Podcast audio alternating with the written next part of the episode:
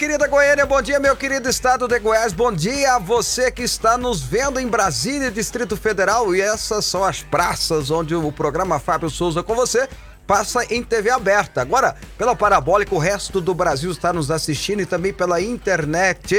Ah, obrigado pelo seu carinho, obrigado pela sua companhia. Agora você que está nos ouvindo pelas ondas da rádio, Deus o abençoe também. Que bom tê-lo conosco neste dia 11 de junho de 2021. Bom demais tê-lo aqui conosco hoje, sexta-feira, dia 11 de junho, não é 13 de junho, é 11 de junho. Então vamos já cumprimentar ele que vai entrar de férias duas semanas vai abandonar o programa e por isso não esconde a sua alegria e felicidade. Robson Alves. Bom dia, bom dia, Fábio Souza. Bom dia para você acompanhando o programa Fábio Souza com você. Sim, é rapidinho. É dia primeiro a gente tá de volta. férias na minha vida que eu conheço. É, você viu só? Tira férias demais, rapaz. Privilégio Nunca de alguns. Isso. Tá certo. Quem pode, pode, né?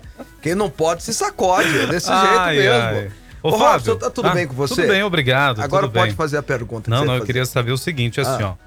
O que, que você preparou? Porque o dia 12 tá chegando, amanhã é o dia dos namorados, para a doutora eu Priscila. Tenho, eu tenho namorada. Você né? tem uma namorada, Eu é tenho isso? namorada que vai Ah. fazer. é, esse ano a gente comemora 20 anos de namoro. né? Olha Esse só, ano. que então, bacana. esse ano eu tenho. Eu vou fazer 20 anos de namoro, né? É, É? diferente de certas pessoas. É, né? pois é, você é um cara romântico? Sou demais da conta. Ah. Eu vou fazer o jantar amanhã, rapaz. Que isso, Vou tá vendo que jantar, chique, rapaz. gente, E olha. vai ser um romantismo a quatro.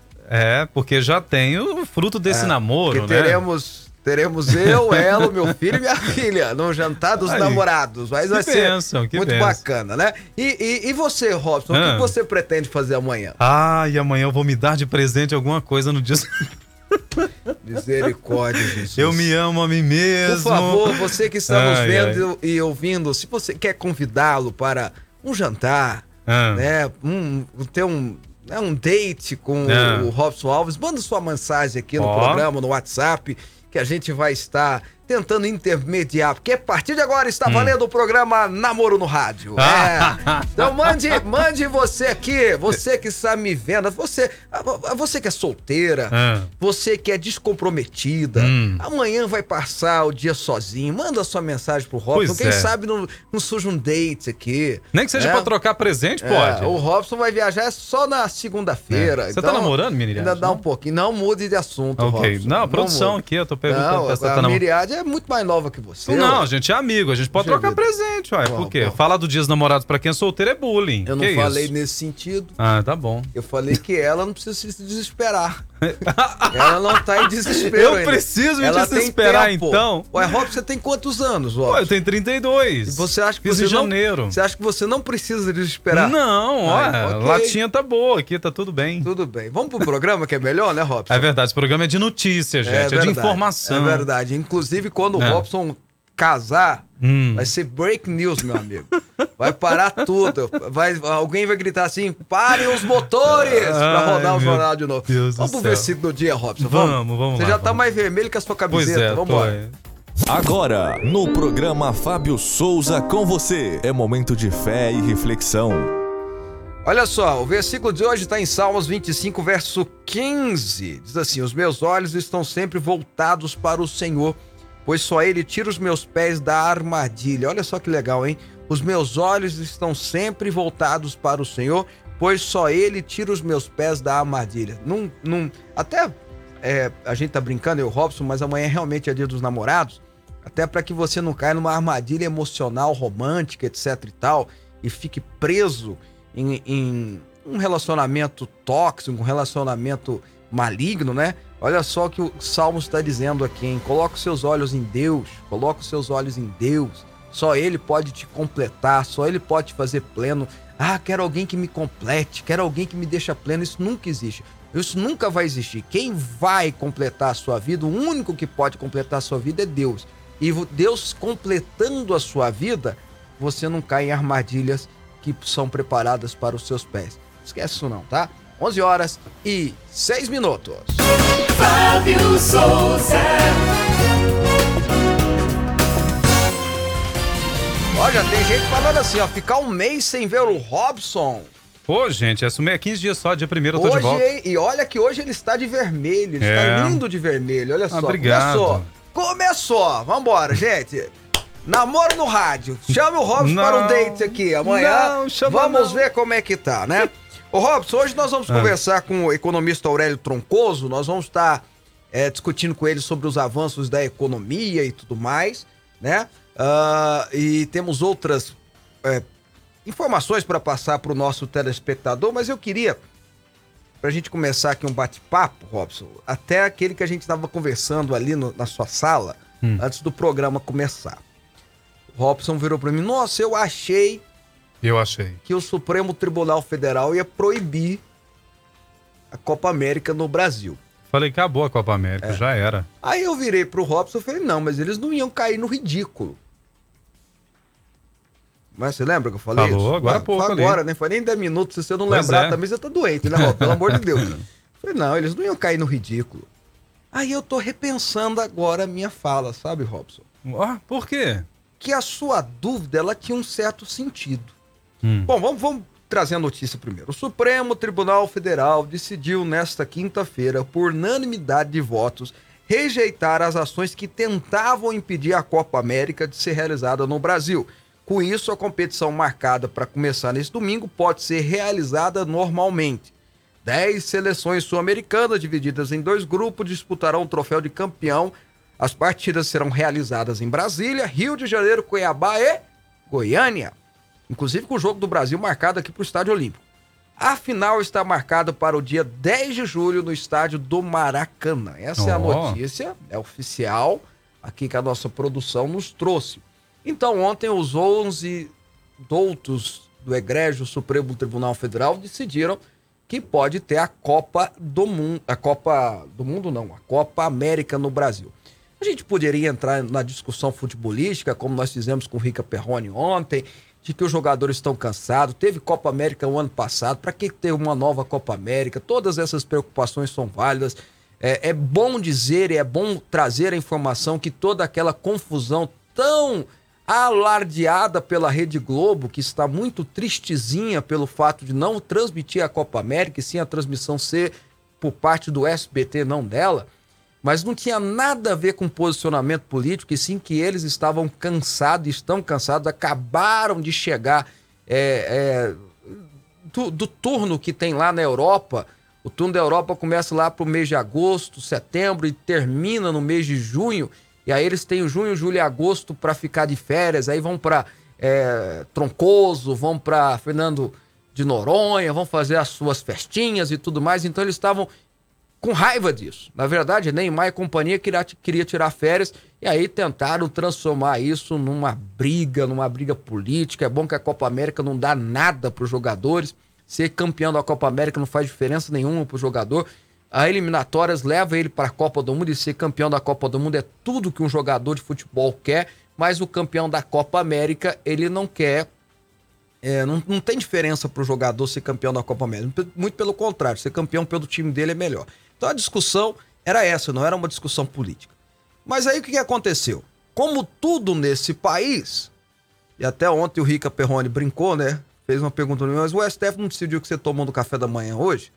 Quando, como tudo no país, manda-se para o Conselho Geral da Nação, que é o Supremo Tribunal Federal. É os 11, né? Nove homens e duas mulheres que mandam nesse país. E mandaram para eles, ajuizaram duas ações, uma do PT e outra do PSB, questionando a realização da Copa América no Brasil. E aí usaram todo tipo de eh, desinformações correlacionadas à pandemia, até porque politizar a pandemia é só você ver quem eles estão agora enaltecendo, exaltando como arauto da nova moralidade através da pandemia, que é o Renan Calheiros. Que até 3, 4 anos atrás era o grande vilão da nação, hoje é o. Para a Rede Globo, é o salvador da pátria. Você veja o nível das coisas. Olha, por que, que eu estou mudando a minha opinião, voltando atrás? A opinião que eu dei só pro Robson ali, e voltando atrás aqui, dizendo que o Robson pode ter até razão da dúvida dele. O Robson falou: Poxa, eu achei que eles iam. é, me surpreendi positivamente com a Suprema Corte. Ele achava que eles iam dar um jeito de impedir, para criar uma, até uma certa confusão. Porque a Suprema Corte hoje ele mete o bedelho em tudo. Tá certo que um juiz, quando ele é acionado, ele tem que se manifestar. Então, quando o PSB e o PT erroneamente ajuizaram uma ação no Supremo Tribunal Federal apenas para aparecer politicamente, o juiz, quem fosse o relator, acho que foi a Carmen Lúcia, a relatora, teria que se manifestar. Mas o certo, no meu ponto de vista, era a Carmen Lúcia dizer: sabe o quê? Isso não tem nada a ver com a gente, manda esse arquivo. Isso não é uma decisão nossa. Manda esse arquivo. Como é que assuntos de futebol, assuntos relacionados ao executivo é assunto nosso? Não é. Arquiva-se. Mas é claro, como tudo foi politizado, a Carmen Lúcia mandou para o plenário. Nem ela tomou uma decisão só, ela mandou para o plenário para dividir a responsabilidade com os demais ministros da Suprema Corte. É um negócio tão, tão esdrúxulo.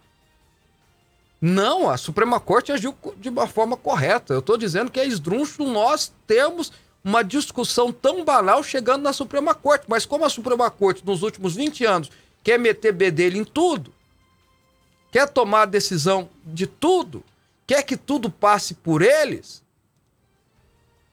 Parece até aquele versículo, né, que é relacionado a Jesus, né? Tudo por ele, para ele e por meio dele são todas as coisas. Então, a reflexão que eu quero fazer é essa hoje, né?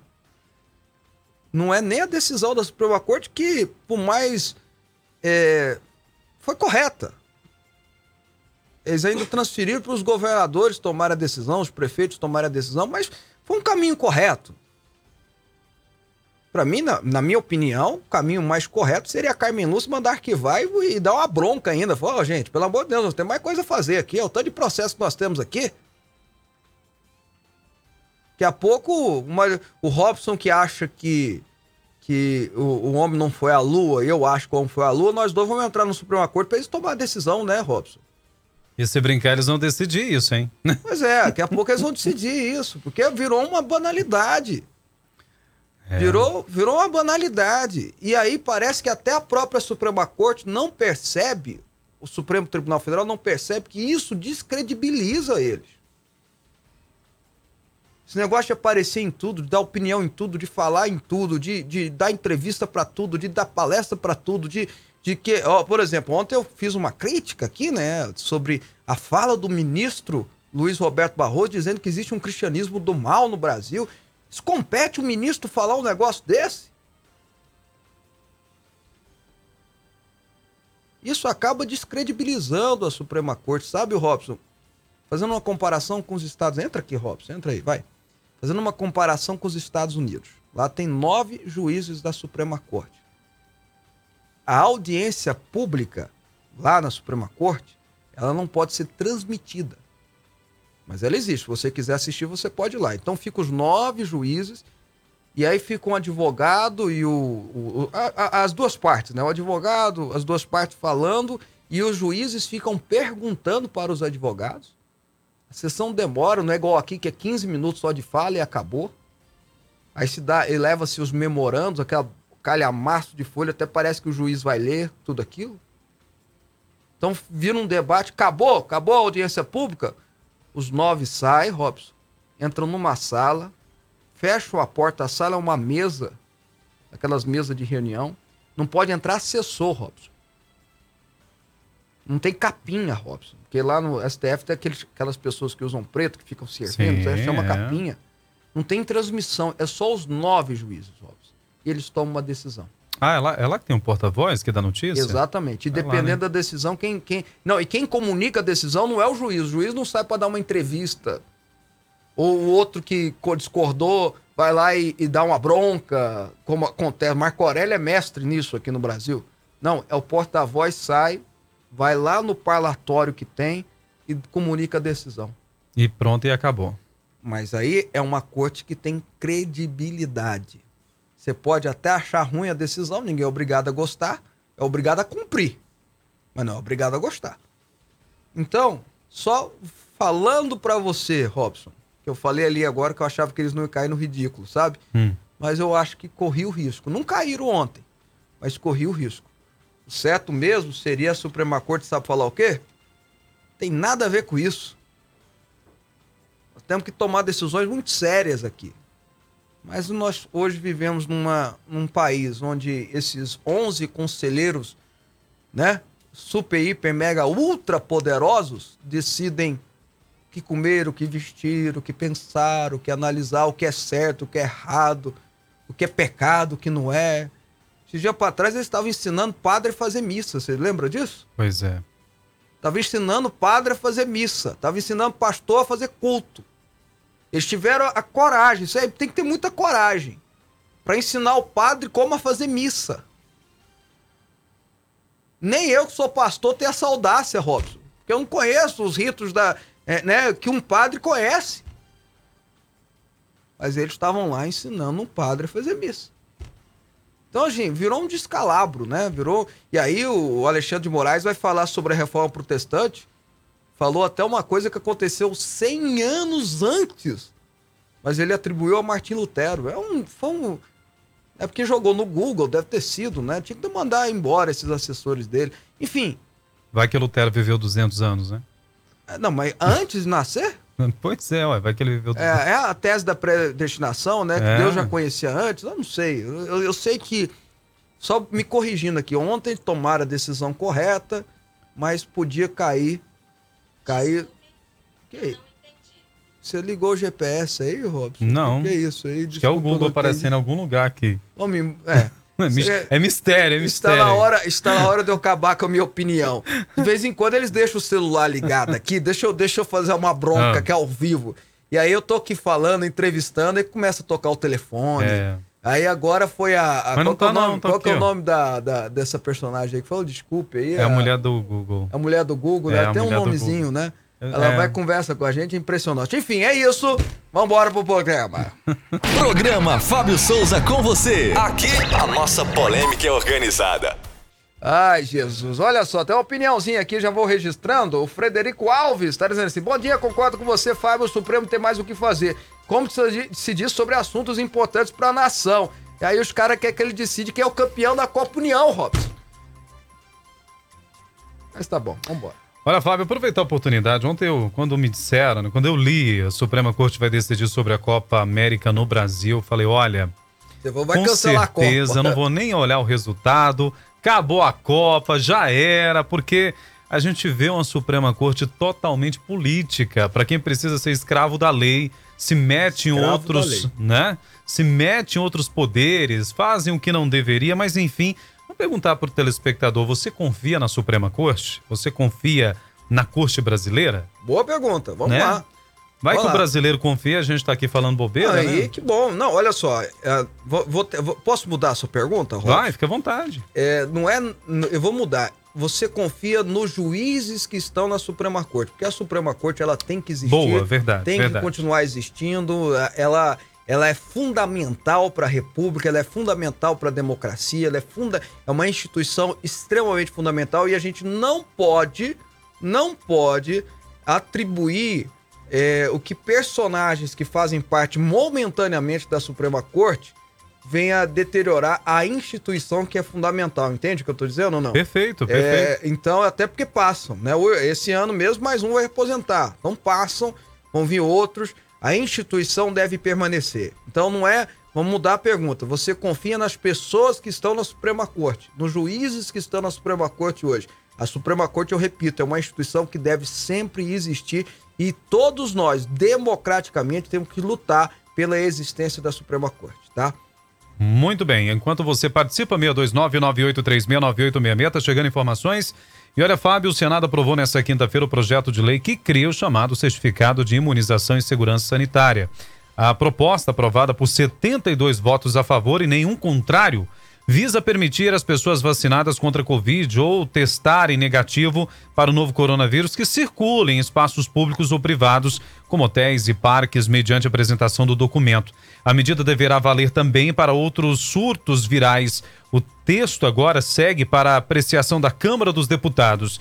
O objetivo do projeto é conciliar as medidas restritivas de combate à pandemia com a preservação de direitos individuais e sociais os estabelecimentos, por sua vez, deverão informar a entrada se o acesso ao local está condicionada à apresentação do certificado de imunização que deverá ser gerido pelas plataformas Conectesus e em uso pelo Ministério, já em uso pelo Ministério da Saúde. Pois é, Robson, vamos lá, vamos raciocinar um pouquinho. Né? Em tese é uma coisa bacana, é o que o, o, a Europa está fazendo, criando um passaporte para entrar, quem é vacinado ou não, para poder ter, entre aspas, uma, é, uma normalidade de volta. É, e aí fica a dica: quem quer viajar para fora do Brasil vai ter que vacinar, porque vai ter que ter essa apresentação de documentação e tudo mais. Mas eu me preocupo com esse sistema de controle em cima da população, sabe, Robson? Vou dar um exemplo para você. Estão querendo, e você veja que estão querendo fazer até um controle de informatização, né, tecnológico, né? Quando a gente vai para a África, você sabe que eu já fui para a África três vezes, eu, eu, eu gosto de, de, ir, prego lá muito. É, só não fui o ano passado e só não vou esse ano por causa da pandemia. A gente precisa apresentar aquela carteira de vacinação nossa, né? Aquele cartãozinho amarelo, sabe? Uhum. Como mostrando que nós somos vacinados de febre amarela. Para ir e voltar. Uma, uma decisão do Brasil e, por exemplo, uma decisão de Angola. Angola tem isso também. Só para a gente ter um parâmetro legal aqui. A África do Sul também tem isso. Então veja só, é, não tem um controle digital, não é, um, é, um, é uma carteira que eu provo que eu sou vacinado e aí eu posso entrar lá e voltar. Para que criar mais do que isso, Robson? Para que ter um controle maior do que isso da população da sociedade, sabe? É, é, eu vou repetir, é uma ideia bacana, em tese bacana, mas é algo que você está possibilitando ao Estado te controlar mais. Desse modelo. Entende o que eu estou dizendo ou não? ter mais. A gente já tem, né? Através disso aqui, as pessoas já têm todas as informações que precisam, né? E aí eu me lembro daquele livro de George Orwell, 1984. Já ouviu falar dele? É, que fala lá do Big Brother, do, que veio até a expressão Big Brother Brasil, Big Brother não sei o que, vem desse livro, que é aquele controle que o Big Brother fazia, né, que o grande irmão fazia da sociedade, controlava tudo, é, vigiava tudo, é, sabia o que você escolhia o que você comia, escolhia o que você pensava, escolhia o que você fazia e tal. George Orwell profetizou isso na década de 50, Robson. Pois é. No livro 1984. Então veja se não está parecendo que essa profecia está começando a se cumprir, né? E olha que eu estou usando uma profecia de um livro é, natural, mas poderia muito bem usar como algo profético do livro espiritual, que também fala desse grande controle no final dos tempos. Eu estou falando da Bíblia, né? Ah, isso aí eu também acredito que a... vai se passar tudo por isso, né, Fábio? Não tem como. É. Até inteligência artificial, quando você está no aeroporto, por exemplo, já escaneia seu rosto, ele já sabe quem você é, se você deve para receita ou não, já sabe tudo ali. Pois é, mas aí vai aumentar mais ainda o controle, entende? É, uhum. é, é, então, assim, aí alguém vai dizer para mim, mas Fábio, mas é necessário saber quem é o, a pessoa vacinada, quem não tem o vírus, etc. Então, eu tô, tô, repetindo. Você, se você já tem a carteira de vacinação, geralmente todo mundo tem. Se não tem, é só vacinar. De qualquer vacina você ganha.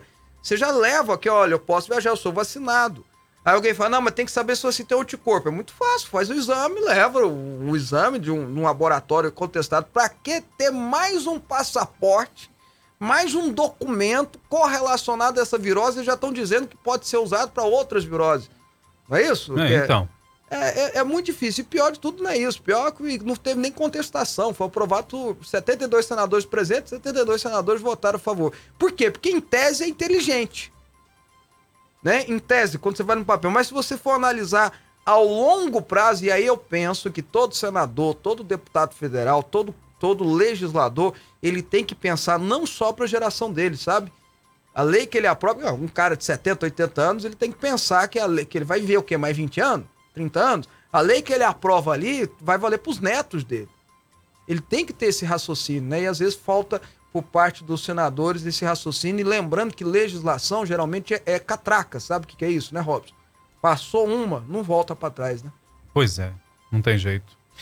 E olha, Fábio, o ministro da Saúde, Marcelo Queiroga, confirmou nesta quinta-feira que avalia o pedido do presidente Jair Bolsonaro sobre um parecer, né, que desobriga o uso de máscara de proteção facial para quem já recebeu a vacina contra a Covid e para quem já foi infectado pelo vírus. Segundo o titular, a pasta fará um estudo para tratar sobre a flexibilização da medida, que é considerada uma das principais no combate da pandemia. Em vídeo publicado no perfil oficial do Ministério da Saúde, Queiroga diz que o entusiasmo entusiasmo de Bolsonaro se deve à campanha nacional e aos avanços percebidos no cenário internacional. É, os, os países que já estão com 70%, 80% do, da sua população vacinada está liberando o uso da máscara. Talvez o Bolsonaro quis ir nessa direção. Mas olha, Robson, uma, um break news aqui. Uh, o Bolsonaro, o presidente Bolsonaro, disse agora de manhã que a palavra final sobre o uso de máscara cabe ao Queiroga, governadores e prefeitos. Então, o próprio presidente hoje anunciou que essa palavra final é do ministro da Saúde. E aí o ministro da Saúde anunciou ontem, no final da noite, né, que vai que está encomendando uma pesquisa para ver se pode ou não liberar o uso de máscara. Então a imprensa pode, a grande mídia, né, Robson, porque nós também somos da imprensa, é, pode ficar tranquila, ficar calma, né? Que já o Ministério da Saúde que vai tomar essa decisão, tá bom? E se não é o Ministério da Saúde que toma essa decisão, quem é que vai tomar? O STF? Pelo ah, amor de ah, Deus. E se brincar, intervém, viu? Bom, mas eu, que eu saiba, é. eles são formados em direito, não? Não, eles entendem de tudo. Ali pode ter certeza, tá? Pois é, mas eu, por exemplo, o que eu falo sempre aqui, eu e o Robson não entendemos nada de saúde. A gente tem que entender, a gente tem que fazer, fazer pergunta e deixar médico responder, né? Então, da mesma forma, acho que o juiz tinha que pensar assim. Mas olha, Robson, tal do Igor Salatiel, conhece ele? Conheço. Pois é, um abração para ele, para Camila, ele tá dizendo assim: eu não confio de maneira nenhuma nos ministros que estão hoje, depois de rasgar a Constituição, para soltar o do Lula, o restante de respeito o restante de respeito que tinha no STF foi embora. Que ele tinha sobre o STF foi embora depois que ele soltou o pip do Lula, né? Que a gente não pode falar essas palavrinhas aqui. Mas vamos lá. Uh, o jo José Nilson. 98 é de onde, Robson, sabe? 98? Se eu não me engano é da, da, da Bahia, acho que é da Bahia. Eu acho que é do Ceará, hein? Mas tudo bem, vamos lá. Eu não confio no juízo da Suprema Corte. Descobre aí pra mim onde é que é o 98, Miriade, por gentileza. Olha aí. Uh, olha, de Goiânia, Gutenberg, quem coloca o ministro não foram pessoas de confiança. Portanto, a Suprema Corte, aí eu acho que ele tá falando dos ministros, é, não é de confiança, tá bom? De onde que é, Miriade? Maranhão, Maranhão. Maranhão. Do Maranhão, do Nordeste. Oxe, bichinho. Ah, Seja bem-vindo. Que bom tê-lo conosco aqui. Oxe. Pois é. E olha, o Thalisson, hoje estou indo numa entrevista de trabalho aqui, tá pedindo oração. E sempre que pode, acompanho o programa, assisto todos os dias. E tá parabenizando também pelo programa. E tem também, olha só, um dia de alegria. Uh, infelizmente o STF não nos representa. A grande maioria é, tá dizendo que é corrupto. Parabéns pelo programa. Walter Silva, também registrado aqui o Adailton, no programa. Oh, desculpa, o Adailton tá dizendo que não acredita nos ministros que estão na Suprema Corte porque eles trabalham para a esquerda. Opinião do Adailton, aqui de Goiânia. Uh, mais um alguém aqui de Goiânia, o Wilson Coutinho. Parabéns pelo programa. Eu não confio nos juízes, não. E vamos lá, mais um aqui. Aí eu passo para você, o Walter. Tá com a, com a, camisa do Goiás aqui, torcedor. Oh torcedor como eu, sofredor tá do Goiás. sofrendo, hein, Val? Pois é, eu e ele. Bom dia para vocês, sou o Walter do Jardim Bonança, em Aparecido de Goiânia, não acredito nessa Suprema Corte, não. Tá bom? Vamos lá, Robson. E olha, falando da CPI do papai, a CPI da Covid, ouvi nesse instante a microbiologista Natália Pasternak e o médico sanitarista Cláudio Majorovic. Ambos são a favor de ações de enfrentamento da pandemia com base em evidências científicas como o uso de máscaras, imunização em massa e o distanciamento. Robson, tá hum. certo ouvir eles, não, não tá errado, não. O que eu não consigo entender, não consigo compreender porque a Suprema, a Suprema Corte é, tá em evidência. que toma todas as decisões, né? Não sei por que o conselho lá, a, a comissão, o círculo parlamentar de inquérito, não, não convida também outros cientistas Apesar que convocaram outros cientistas e, e, e trataram mal, como foi com a doutora Nice Yamaguchi. Uma falta de respeito, um disparate, como eu nunca vi em 16 anos que eu fiquei nesse negócio, em 14 anos que eu participei de CPI, que eu fui relator de CPI, que eu fui presidente de CPI, que eu fui membro de CPI, inclusive no Congresso Nacional, eu nunca tinha visto uma forma do tratamento como trataram uma senhora de 62 anos com 35 anos de profissão na saúde e medicina, como foi o caso da doutora Nice Yamaguchi. Mas enfim, Podiam levar também lá outros, né? Chama o Alessandro Loyola, né? Chama hum. o doutor Francisco, que é um dos maiores infectologistas do Brasil, que estão na linha de frente. O doutor Francisco, que a gente já entrevistou aqui duas vezes, que fez aquela nota técnica de setenta e tantas páginas que o Ministério Público recomendou. O doutor Francisco, ele é um dos caras mais preparados do Brasil e do mundo para como virologista e outra, e, como infectologista, perdão, e outra coisa, Robson, está na frente da batalha. Não é gente em tese, em teoria, como era a doutora Luana Araújo, né?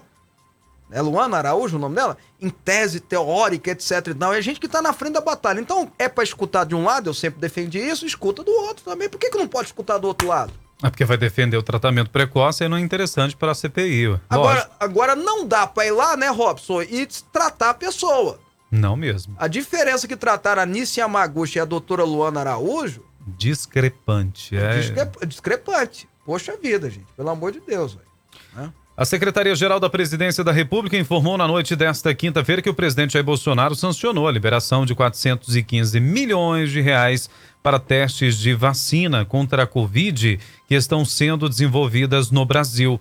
O projeto, Fábio, sancionado abre crédito suplementar de 1,1 bilhão para os Ministérios da Ciência, Tecnologia e Inovação no Meio Ambiente, do Desenvolvimento Regional e da Mulher, da Família e dos Direitos Humanos.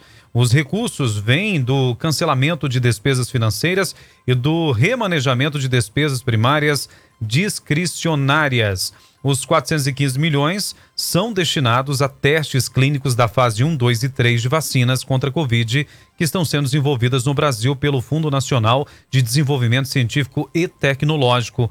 Uh, os outros 222,6 milhões serão usados como contribuição do Brasil à Organização Pan-Americana de Saúde. A OPAS, né? Isso. Ô, ô Robson, uh, aí vai chamar ele de genocida? É que tá preocupado com a saúde, como gastando é que, dinheiro, né? Como é que. O ano passado foi destinado mais de meio trilhão, 500 bilhões de reais, né? Destinado a estados, municípios, etc. E agora vai gastar 415 bilhões para o desenvolvimento de vacinas, né? São, são instituições que já estão é, trabalhando, já estão fazendo a pesquisa, já tem um resultado, já estão liberando, recebendo a liberação da Anvisa e está recebendo esse recurso e está certo, não está errado, está certíssimo, tem que liberar esse recurso mesmo para fazer pesquisa. Se a gente conseguir desenvolver vacinas aqui, nós vamos conseguir dar um salto grande na vacinação. É o que eu falo aqui, Robson. Quer criticar o presidente? Critica. Quer criticar o governador? Quer criticar o prefeito? Critica naquilo que é, é, é, é falho. E tem falhas. É só procurar que você vai encontrar. Não é difícil encontrar falhas em governos, não. É fácil. Não dá para falar que é, é, é, usando expressões de xingamentos de esquerda, né, de militantes, né, fascista. O cara não sabe nem o que é fascismo, não estudou, não sabe nem que, de onde vem. Fascista, genocida. Ué, genocida, sabe o que é genocida? Entende o que eu tô falando? É uma coisa muito séria, é muito uh, elevado isso aí, por aí vai. Então eu só tô fazendo essa afirmação uh, rapidinho aqui pra gente entrar na nossa entrevista, o Robson. Uhum. Uh, o Zeca, depois do STF, fez para soltar o Lula, não confio mais no STF, tá aqui. No, nos ministros, né? O STF é uma instituição que tem que ser permanecida, gente, não tem jeito. A Elisângela de Goiânia, bom dia, estou assistindo o programa, gosto muito de assistir vocês. Um abraço aqui de Aparecida de Goiânia. Uh, mais uma participação é o Daniel Rodrigues. Infelizmente, o STF não tem moral nem uma. Até um boteco. Não, não, calma, Daniel. Calma, Daniel. Mantenha calma, meu amigo. Né? Outra aqui está dizendo que não confio com relação às máscaras. Penso que está muito cedo de liberar as máscaras, né? É, então, graças a Deus, voltar atrás a decisão do ministro da Saúde. William! Ah, meu amigo William! O William é meu amigo, ô Robson, ó. É. Põe aí uns 20 e poucos anos, viu, rapaz? Oh. Nós dois tínhamos cabelo na época. Bom, uh, não tem como confiar no STF. Felizmente, o nosso Supremo Corte trabalha para os seus próprios interesses. Complicado. O William, o Robson, o William é um dos caras que eu conheço que melhor se veste. O cara anda numa estica, rapaz. Ah, elegante? É. Bom, quando a gente era jovem, ele andava numa estica, né? Mas de vez em quando eu vejo ele de longe da igreja assim, eu falo, ainda tá na estica aí. Um abração, William, para você e pra toda a sua família. E um minuto eu e o Robson voltamos pra gente conversar com o economista Aurélio Troncoso para falar sobre tudo que está acontecendo no Brasil. O Brasil está economicamente, no primeiro trimestre, bombou, né, Robson? Ah, comparado às vai... outras nações, a gente está bem na fita. Será que vai continuar assim? Ah, tomara. A gente torce por isso, né? Vamos ouvir o Aurélio que ele sabe mais que a gente. Em um minuto a gente volta.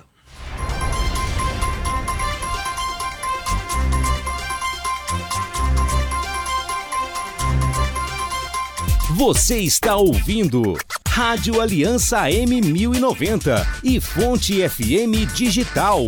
Dizem que a mudança que queremos ver no mundo deve nascer primeiro em nossos corações. Onde mora a nossa força para transformar a realidade. É por isso que o Goiás Social vem trabalhando e transformando vidas por todo o estado. Já foram entregues mais de mil toneladas de alimentos, além da reforma de casas e mais de um milhão de cestas básicas às famílias em vulnerabilidade. Mais de 500 mil alunos receberam uniformes e material escolar em todo o estado. Foram investidos 1 milhão e 800 mil reais na geração de empregos, 22 milhões na rede elétrica dos Calungas e mais de 5 milhões na agricultura familiar. Já são 700 milhões destinados a ações sociais para reduzir desigualdades e devolver Goiás aos goianos. Acesse goiassocial.go.gov.br e saiba mais. Goiás Social, Governo do Estado. É por você que a gente faz. Rádio Aliança M1090 e Fonte FM Digital. Pensão em dobro para você. Fábio Souza. Muito bem, de volta com o programa Fábio Souza com você ao vivo aqui pela Fonte TV para todo o estado de Goiás e, para- e também para todo o Distrito Federal, pela Parabólica para o resto do Brasil. Agora nós tivemos uma participação do Maranhão, que legal. E também pelas ondas da rádio AM, FM online. Obrigado pela sua companhia, obrigado pelo seu carinho. O pessoal está continuando mandando as suas mensagens, muita gente elogiando os ministros da Suprema Corte, viu, Robson? Eu não vi nenhum, não. Onde é que você tá lendo elogio aí? Não, eu, eu, eu, eu tô tomando cuidado para que ninguém seja preso. Né? Ah, ok, ok. Não, você é de férias agora, misericórdia. Estão falando palavras muito elogiosas aqui, Ah, tá? entendi. Ah, ô Robson, vamos conversar aqui com o nosso Aurélio Troncoso, economista. Ele é professor de economia, coordenador do Centro de Pesquisas Econômicas e Mercadológicas do CEPAM da, da da Unialfa, né? Tá aqui com a gente. Rogério, bom dia, seja bem-vindo, prazer revê-lo, tudo bem? Prazer, Fábio. Um prazer estar com vocês novamente. O programa eu estava tava ouvindo antes é, as suas explanações aí sobre o Supremo e você tem toda a razão do que você falou. Não, não retiro nada do que você falou. É, aquelas pessoas que não são eleitas pelo povo né, e que é que estão comandando o Brasil, isso aí é um absurdo que está acontecendo. É, é, hoje nós temos no Brasil um Supremo Conselho, aquele negócio de, de filme, aquele negócio antigo. Né? São pessoas que mandam e desmandam no país e, e cabe a nós obedecer apenas e olha lá. Mas, ô, ô, ô, Rogério, vamos conversar um pouquinho sobre o que está acontecendo no Brasil, porque é, tudo indica, pelo PIB, pela, pelo, pelos índices, que o, o primeiro trimestre brasileiro foi muito bom, foi muito positivo. Você concorda com isso e quais são os motivos disso ter acontecido? Concordo. O Brasil ele ficou praticamente oito meses parado ano passado.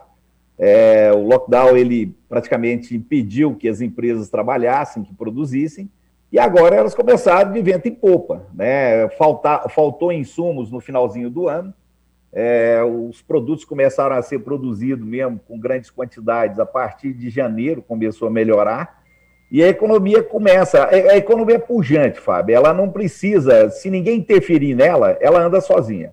O grande problema é que tem interferência de todo lado. né? Quando a economia começa a andar, que ela começa a dar uma- um reflexo de crescimento, vem um- um- algum tipo de evento que faz com que a economia pare novamente. Então, se você não, não atrapalhar a economia, se não tiver é, nem, nenhum tipo de, de situação que venha fazer com que a economia pare novamente, ela é pujante, ela vai embora, ela anda sozinha. É o grande problema que tem interferência demais. E, por enquanto, no Brasil, a- a- a- as empresas que estavam praticamente fechando, com a ajuda do governo federal, as empresas, o próprio governo do estado também está ajudando é, na recuperação de algumas empresas, melhorou, né? principalmente o índice de empregabilidade do país. Então, elas começaram a trabalhar novamente. Isso demora, Fábio, não é do dia para a noite, mas, pelo que a gente está vendo, nós tivemos um crescimento aí de 1,2% no PIB, isso aí já é muito grande. Né? Nós temos hoje praticamente uma, uma por exemplo, tivemos em torno de 7,4 trilhões no ano passado de PIB, e esse ano nós estamos com 2,04 trilhões no PIB. Nós devemos fechar aí aproximadamente aí acima de 7,4 trilhões, isso com certeza. E vamos crescer. O Brasil ele vai crescer. né? ele vai fechar positivo esse ano.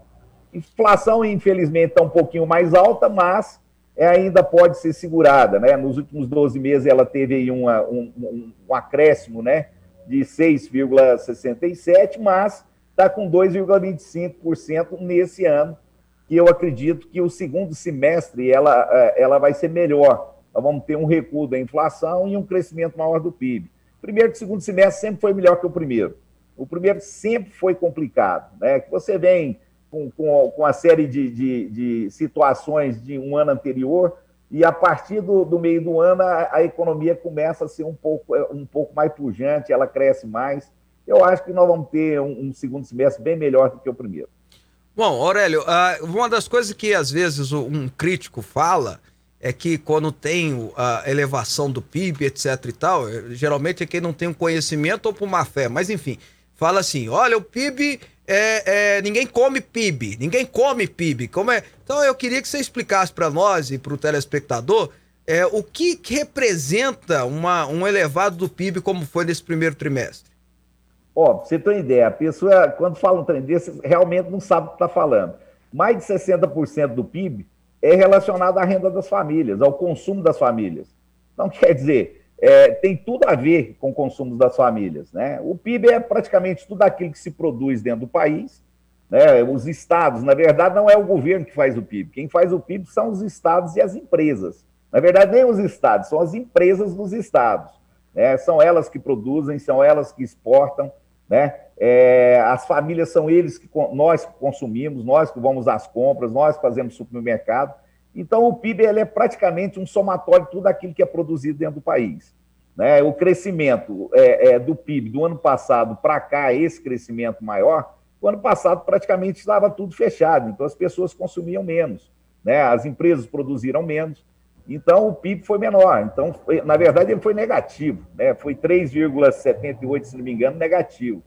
Aí esse ano nós vamos ter o contrário, tá? a previsão é que, que acima de 3% esse ano nós vamos crescer. Né? E, o, e o Brasil crescendo é diferente. Né? Quando você tem um crescimento, você tem a geração de empregos. É isso que faz com que a, a, a, o, o PIB seja importante, a gente entender o PIB. Que se ele cresce, naturalmente crescem as empresas e naturalmente que crescem os empregos também. É isso que faz o PIB ser importante no país.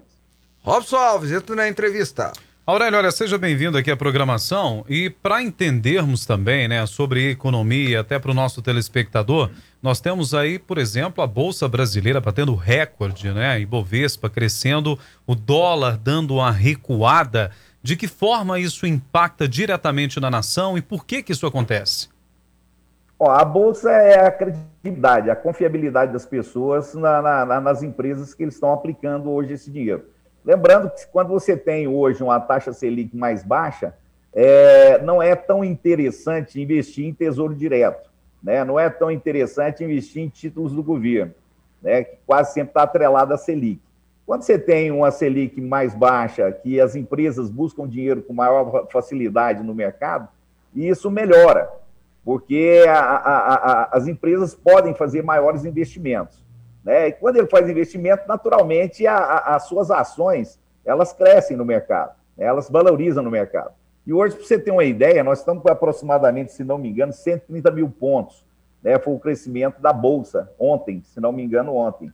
Né? Você tem um dólar aí que está em torno, aí, se não me engano, a 5,06. Né? Então, nós, ele está mais ou menos estável, ele não caiu de ontem para hoje ainda. Mas a, a, a, o, o, dólar ele influencia diretamente em, em outras situações. Primeiro, ele influencia diretamente na inflação, no sistema inflacionário brasileiro. É, segundo, o dólar é, é, é apreciado mais alto é bom para exportação. Então, nós temos aí a Lei Candir, o Fábio sabe muito bem como funciona a Lei Candir, é, as, as empresas começam a exportar mais. Né? E muita gente preocupa falar, ah, por que, que a carne está tão cara aqui dentro do país? Né? Nós temos uma carne tão cara e somos os maiores exportadores de carne do mundo, praticamente. É porque ela está cotada ao mercado internacional. Então, é, o, o, o, produtor ele prefere mandar commodities, que é a carne, lá para fora, do que deixá-la no mercado interno. E quando ele deixa aqui, ela também está cotada no mercado internacional. Então, por isso que o preço fica caro. Aí, todo mundo pegou, ah, o governo não pode fazer nada a respeito disso? Não. Se nós trabalhamos hoje, na, é, é, se o Brasil hoje ele trabalha com livre concorrência e livre mercado, está lá na Constituição, no artigo 170, se não me engano, o Fábio pode me corrigir se eu estiver errado, conhece mais da Constituição do que eu. Mas está na é, Constituição, isso que importa, pronto. Está lá, livre concorrência e livre mercado, né? Está lá na ordem econômica. É, é, é, um dos que eu mais estudei, viu, Fábio? Foi a ordem econômica. Então, quando você tem isso, é, você não pode impedir o produtor de exportar o seu produto. Né? O cara quer ter lucro. Ele é iniciativa privada. Quando o povo fala da gasolina e fala da Petrobras, é lembrar que a Petrobras é uma, uma empresa mista. Né? Ela tem acionistas que estão ali dentro que querem lucro também. E ela hoje, a, a, a, o modelo que é implantado pela Petrobras é acompanhar o mercado internacional. É o mercado, o, o, se o dólar sobe e o barril de petróleo tá, sobe também, é caro a gente comprar esse petróleo de lá, por dois motivos. Primeiro, que nós não somos autossuficientes em petróleo leve, só petróleo pesado. E o petróleo pesado ele é mais denso, ele é, fica muito mais caro você tirar a gasolina, outros produtos dele, porque para refinar a tecnologia é muito alta e o produto fica caro. Aí nós temos que comprar o, o, o petróleo leve para misturar com o petróleo pesado para poder retirar e facilitar ainda esse sistema. O grande problema que a gente tem no Brasil são as refinarias, que são todas de um dono só, uhum. que é da uhum. Petrobras. O uhum. dia que uhum. você tiver concorrência de refinaria no Brasil, o preço do combustível vai baixar, com certeza. A concorrência de mercado faz com que o produto caia. Né? E a, a própria quantidade, quando a gente entra em oferta e demanda, demonstra isso. Né? Se você tiver uma oferta muito maior do que aquilo que está sendo demandado, o preço vai cair. Então, a concorrência ela é saudável. Só que no Brasil, com, com, na área de, de, de, de combustível, fica, é preocupante. Né? É, oh, a mesma coisa acontece, viu, Fábio? Acontece com, com, com o álcool, o etanol. O etanol é uma commodity agrícola, né? É tirado do campo, é da cana-de-açúcar. Então, o, o, etanol, ele, ele é, praticamente ele acompanha o preço da gasolina, né? E o, o dono, por exemplo, da usina, ele, ele prefere produzir álcool ou produzir açúcar. Uhum. E com um detalhe, é, eu tive conversando com, com um dos diretores do sindicato dos, do, de açúcar e álcool, das empresas de açúcar e álcool, ele me falou o seguinte, Aurélio, como o preço da gasolina está caro, todo mundo correndo para o álcool, se a gente for colocar o álcool que a gente tem em estoque todo para poder ser vendido no mercado, vai acabar o álcool. A gente não vai ter álcool para colocar. Então, nós temos um estoque de segurança e ele tem que dar até a próxima safra. Então, a gente não pode colocar isso. Por isso que o preço, relativamente, também está um pouco mais alto. Aurélio, o grande herói dessa, da, da economia ter melhorado no Brasil foi o agronegócio, né? A gente estava falando das commodities aí, do, do produto agrícola e tal, foi a exportação. E aí, é uma coisa até que o Robson chamou até atenção na semana passada, quando falou do dólar alto e tal, que, que os exportadores estão ganhando dinheiro com isso. E ele falou: olha, tem o lado bom, a gente, só, a gente sempre olha para o lado ruim, que acaba que os preços aumentam, mas eles exportando, eles vão contratar mais, né? Eles vão estar tá contratando mais. E, e, isso é, é, essa, esse raciocínio está correto, Aurélio? Tá corretíssimo, é isso mesmo. Quando você tem uma empresa que ela começa a exportar mais, ela precisa de mais pessoas para poder trabalhar. Naturalmente, gera mais emprego. O campo não é o maior gerador de emprego. O maior gerador de emprego no Brasil é a área de serviço. Ela que contrata mais, também o turnover, quer dizer, a, a rotatividade tem também é muito maior. Quando você pega lá o, o, o CAGED, você vai ver que você tem empregos e desempregos, né? É mais ou menos quase igual. Por isso que não há o crescimento, você não vê o crescimento de empregabilidade no Brasil muito grande. Existe uma atividade muito grande. A área de serviço hoje ela representa mais de 60% da, da, de, de tudo aquilo que é produzido no país. Né? Mas quando você pega a indústria, que a gente está tendo uma desindustrialização muito, muito devagar, mas estamos tendo, porque as, as indústrias estão fechando, porque elas contratam, mas também tem que produzir. Né? E com essa, esse lockdown muito longo que nós tivemos, nós tivemos várias empresas que praticamente fecharam. E agora tem que surgir outras no lugar. É, é, é, então, aproveitando, fazer essa pergunta para você. Como é que faz, então, para a gente não ter essa desindustrialização no Brasil? Porque isso é preocupante. Na minha opinião, isso é muito preocupante. Como é que a gente faz? O que, que o governo pode fazer? O que, que as pessoas podem fazer para que isso não ocorra? Pois é, aqui em Goiás a gente tem duas ferramentas importantes, que é as ferramentas de atrativo industrial. São empresas que têm os incentivos fiscais ou, ou na parte de, de ICMS, do próprio ICMS, redução do próprio ICMS, é, como incentivo fiscal, como você tem também crédito otorgado, que já tem, também serve para o campo, né, para as indústrias de açúcar e álcool. Então, são duas ferramentas, é, é, dois programas que nós temos hoje em Goiás. Temos o Produzir, temos o Fomentar, que é muito antigo, e temos o Pro Goiás, que foi lançado agora há pouco tempo. O Pro Goiás é uma cópia do Mato Grosso, praticamente eles copiaram, fizeram uma, uma, uma, cópia do que é de lá. Não é o melhor, mas pelo menos ajuda, né? E o que os estados têm que fazer é a desconcentração industrial, é, que quase toda ela está no Sudeste. Né? Então tem que começar a vir para o interior, vir mais para dentro, interior entre aspas, né? tem que ir para o interior do Brasil, vamos dizer assim, né? para outros estados, onde você tem uma, uma pujança em matéria-prima, e essas empresas têm que vir para essas regiões para começar a vender. Mas para vir para cá, tem que ter um atrativo porque o mercado consumidor é ainda o estado de São Paulo, Rio de Janeiro, que seria é, Sudeste e Sul, e uma parte do Nordeste são os grandes compradores do Brasil. Centro-Oeste, Norte, praticamente a quantidade de pessoas é muito pequena. Né? Para você ter uma ideia, a, cidade de São Paulo tem mais habitantes que o estado de Goiás. É verdade. Na hora que você for parar para pensar. Né? Então você vê que a quantidade é muito grande. Então nós precisamos o quê? Abrir um pouco mais o mercado, é, essa, essa ferrovia Norte-Sul, que foi inaugurada agora, grandes partes dela já estão sendo inauguradas pelo governo Bolsonaro, as pontes que estão sendo feitas pelo governo Bolsonaro, que ninguém fala, né, a grande mídia você não vê ninguém falando. Aí o Bolsonaro tem que atravessar de capacete de moto para eles falar mal dele, para falar que a ponte foi feita. Né? Então, é uma, uma estratégia muito boa dele. Quando ele quer alguma coisa que seja inaugurado, que a grande imprensa mostre, é, ele tem que fazer alguma coisa para eles falar mal dele. Aí, quando fala mal dele, mostra a ponte, a ponte está feita. É. Né? Então, eu acredito que é uma bela estratégia que ele está utilizando. Verdade seja dita, né? Essa, essa, essa, essa ferrovia norte-sul começou sendo feita lá no Lula, na Dilma, etc. Tal, mas a gente nunca tinha visto um trem passar nela, né? É, foi inaugurada seis vezes. Que ela corta Goiás. Eu, eu pelo menos, eu, e é verdade, nunca tinha visto um trem passar por ela. Foi passar trem agora, né? Depois do governo Temer. Pra vocês terem uma ideia como é que as coisas aqui no Brasil era, era, eram feitas, né? Fazia-se, gastava aquele dinheiro todo, mas o retorno para a população não vinha de jeito nenhum, né? Só essa observação, né? O Aurélio. Fábio, o, pro, o projeto, o projeto da Norte Sul, ela é da época do Sarney. Da época do Sarney, exato. Exato, mas é, ela começou a ser feita, ela começou a ser feita no governo Lula, aí o Lula inaugurou, a Dilma inaugurou, o Temer, eu não lembro se inaugurou, mas não passou um inaugurou. trem. Inaugurou também. Não, e não passou um trem, e não passou um é. trem.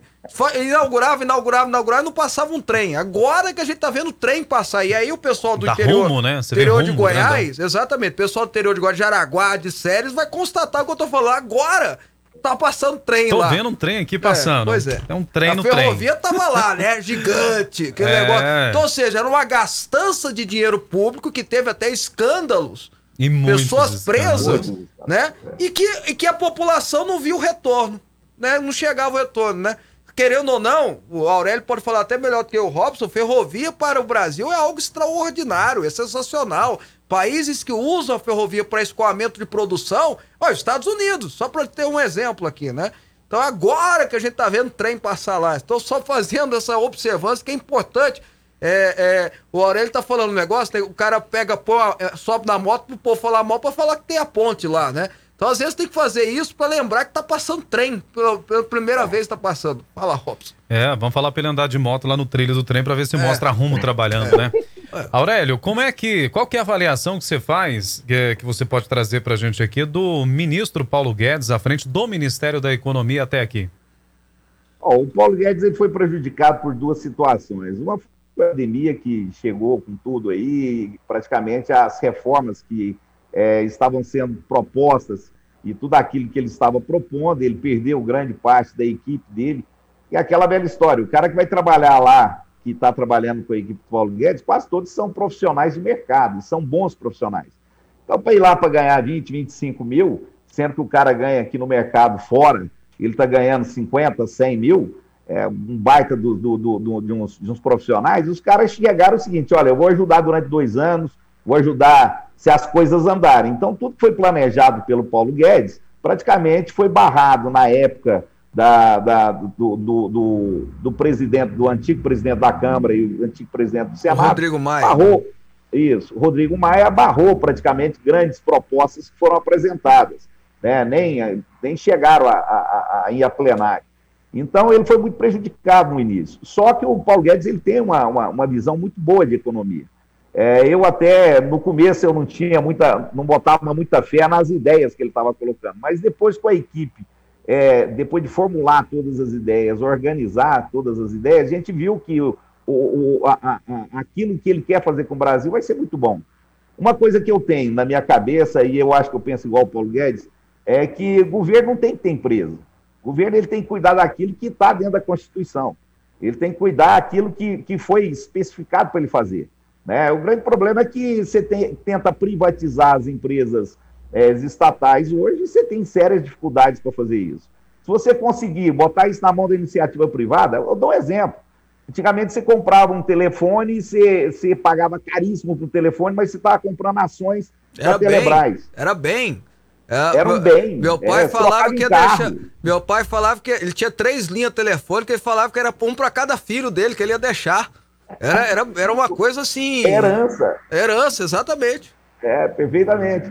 Então você tinha, mas quase ninguém falava em telefone, era tudo telefone fixo. Hoje não, você tem aí até o pessoal, sem menosprezar, né? Claro, a profissão, os catadores aí de papel, cada um tem um celularzinho na mão. O cara tem o pré-pago dele ali, ele fala, ele passa o WhatsApp e aí vai. Né? Então você vê que barateou e facilitou para as pessoas. É, vou dar um exemplo: as empresas estatais, os Correios, que davam prejuízo, hoje está dando lucro. Né? É, se ele for privatizado, vai dar muito mais lucro do que dá. Certo? Porque as pessoas, primeiro, o serviço vai ser melhor, vai ter um serviço de, uma, de melhor qualidade, que o cara vai investir para ganhar dinheiro. É. Né?